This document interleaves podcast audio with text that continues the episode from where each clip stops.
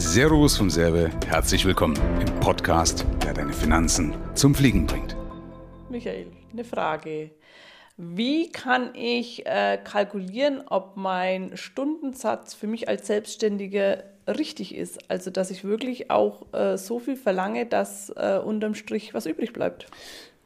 Gute Frage, weil das machen nämlich wirklich die meisten falsch. Also die meisten äh, kalkulieren so ein bisschen nach dem Status quo oder gehen sogar nach irgendwelchen Vergleichswerten, die sie vielleicht von irgendeiner Innung, von einer IHK oder von irgendeinem Marktvergleich halt kriegen und sagen, du solltest halt als Handwerker beispielsweise oder du solltest als Kfz-Meister ja, oder als Steuerberater, wie auch immer, wobei die ja meistens Gebührenordnung haben, also äh, das ist jetzt wieder eine andere Baustelle. Aber das ist individuell, das heißt, ich schaue mir einfach an, was will ich erreichen. Schau mal, viele haben das Problem, da ordnet sich der Lebensstandard dem Geschäft unter.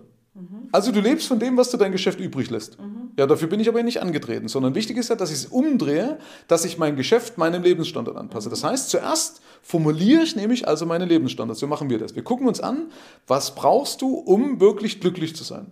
Ja, da macht man Minimum und da macht man Optimum. Ja? Und Minimum heißt, dass du eben in Urlaub fahren kannst oder dass du dich erholen kannst. Weil wenn du permanent auf Zug bist, also wenn ich so ein Gummiseil permanent auf Zug halte, dann reißt es ja irgendwann. Also es ist wichtig, dass ich mich erholen kann. Punkt zwei, äh, dass eine vernünftige Sparquote drin ist, damit ich endlich mal genug Liquidität aufbaue. Punkt drei, dass ich aber auch daran denke, dass ich genug für meine Altersvorsorge weglege und so weiter oder für Investitionen. Das heißt, es wird alles kalkuliert, was du brauchst, um deinen Laden am Laufen zu halten, um auch vernünftig davon leben zu können und inklusive auch äh, Budgets.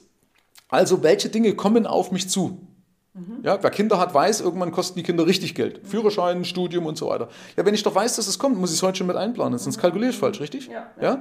Und dann passiert es nämlich auch nicht, dass ich irgendwie überrascht werde von einer Rechnung und damit wieder Löcher stopfen muss. Ja, das frustriert so. Also ist wichtig, das kalkulieren wir richtig und daraus leiten wir dann einen, einen Zielumsatz, einen Zielgewinn an, ab, mit der Besonderheit, dass ich nochmal eine, eine, eine Fehlerquote mit einpreise. Also ich, ich kalkuliere mit ein, das, was schief gehen kann, weil es passiert einfach mal, können krank werden, keine Ahnung, whatever, ja.